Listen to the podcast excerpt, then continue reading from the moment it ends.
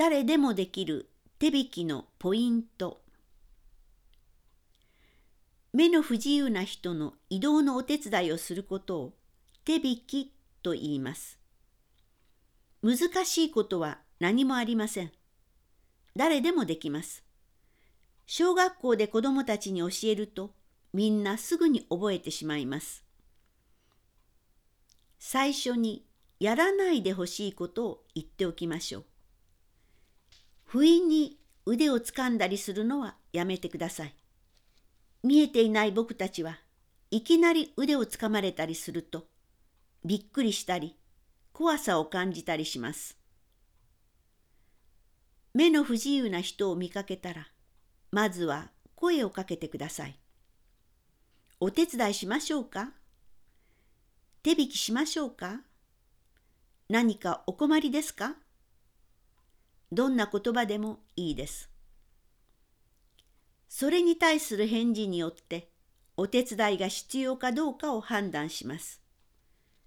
お願いしますとかありがとうございますという場合はお手伝いしてくれると嬉しいということです。時にはここは慣れているから大丈夫ですという返事もあるかもしれません。そういう時はじゃあ気をつけてと返せばいいのです。お手伝いすることになったらその人がどこまで行きたいのかどこまで自分は一緒に行けるのかを確認してルートを決めます。その際エスカレーターやエレベーター階段などを使うことがあったらどれがいいかをその人自身に選んでもらってください。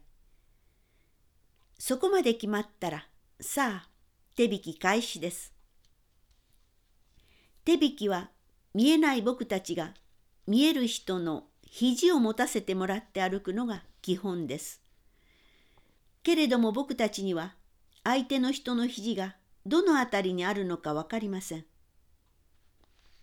さりげなくスマートに肘の位置を知らせるためにあなたの手の甲を僕たちの手の甲にそっと触れてください。これが私の腕はここですよの合図になります。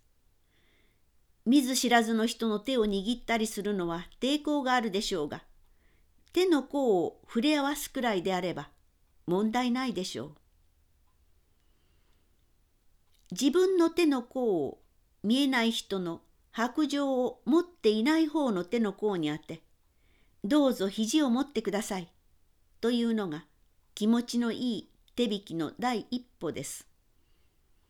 こうしてもらえば僕たちはすっとその肘を持たせてもらうことができます。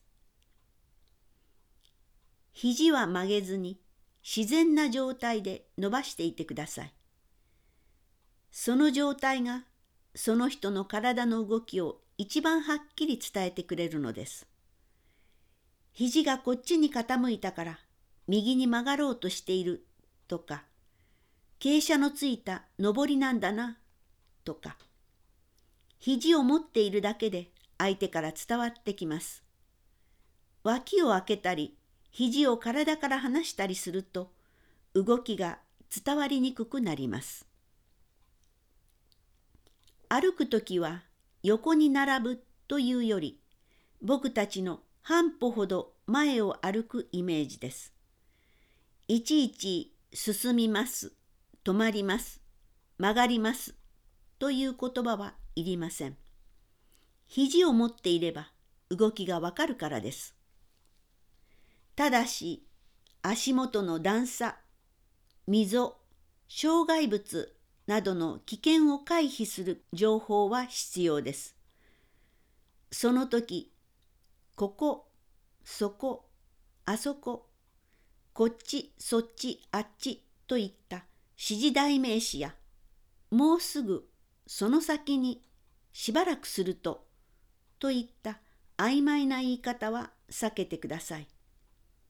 もうすぐ階段ですと言われてもどのくらいがもうすぐなのか分かりません。例えば階段があるとしたら登り始める前に一回足を止めます。両足を揃えて立ち止まって動作の流れを切る。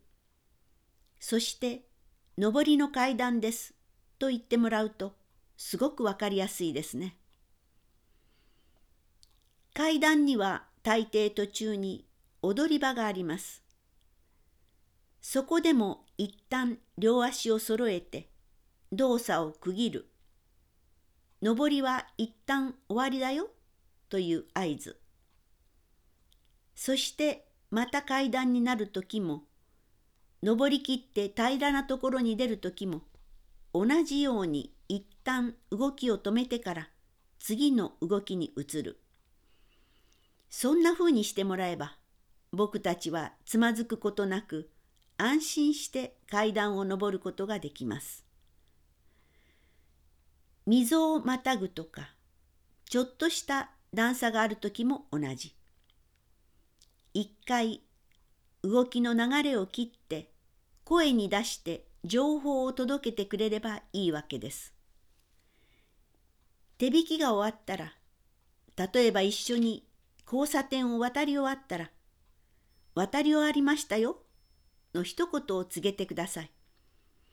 ただ立ち止まっただけではまだ途中なのか渡りきったのかがよくわかりません。